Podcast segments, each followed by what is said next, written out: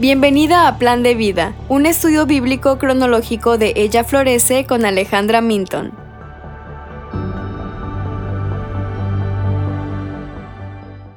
Hoy estaremos viendo los capítulos 28 al 30 de Job.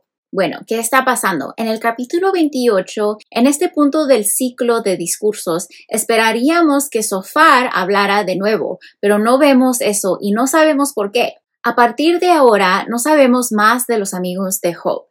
En este capítulo, Job en realidad solo está hablando consigo mismo. Job habla de la sabiduría como algo que es más valioso que cualquier joya o tesoro. Indica que uno puede extraer elementos preciosos, pero incluso esto es difícil. Pero, ¿dónde se puede encontrar la sabiduría?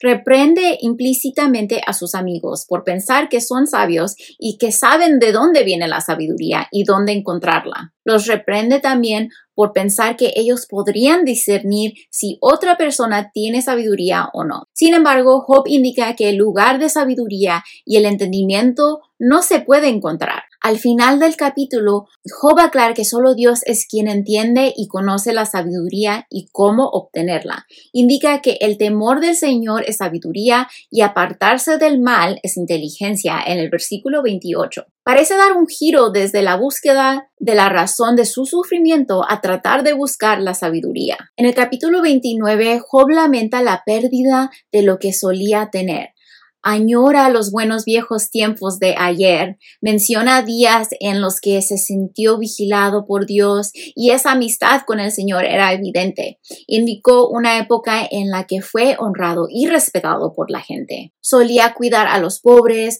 a los huérfanos, a los necesitados. Ahora Él es el que necesita ayuda y no está siendo tratado como trató a los demás que estaban ciegos ojos y necesitaban su ayuda. Job indica que había una sonrisa y una luz en su rostro para animar a otros y que supo reflejar la luz de Dios y su presencia.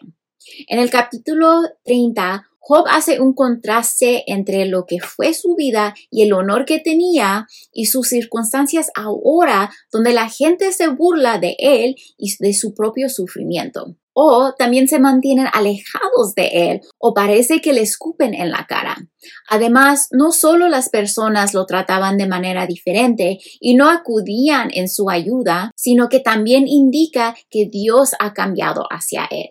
Habla de su dolor porque parece que Dios no responde a sus gritos de ayuda. Se lamenta de que solía ayudar a los demás y ahora nadie lo está ayudando, incluido Dios. Ahora, ¿cómo apunta esto al Evangelio?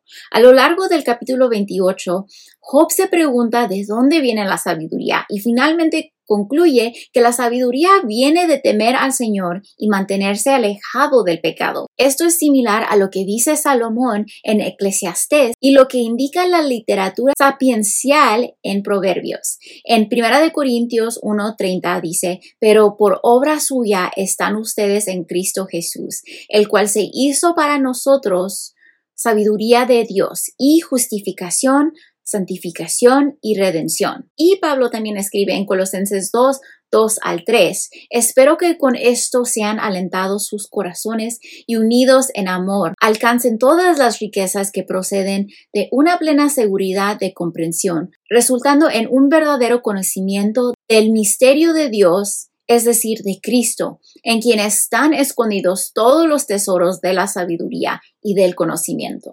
La sabiduría está en Cristo, es conocer a Cristo. No tienes que saber todas las respuestas a cada situación que enfrentas, pero si tienes una relación con aquel que es sabio y puede guiarte, entonces estás segura en él. Además, como parece que Job se hunde en la desesperación, debemos recordar que tenemos a Cristo como nuestra esperanza segura. Él es el ancla en medio de nuestro sufrimiento. Cuando empiezas a dudar de su amor, Vuélvete y mira la cruz donde se desplegó el mayor acto de amor. Tomó nuestro pecado en la cruz para que no tuviéramos que pagar por nuestro pecado y en cambio tener una relación correcta con Él cuando ponemos nuestra fe en Él.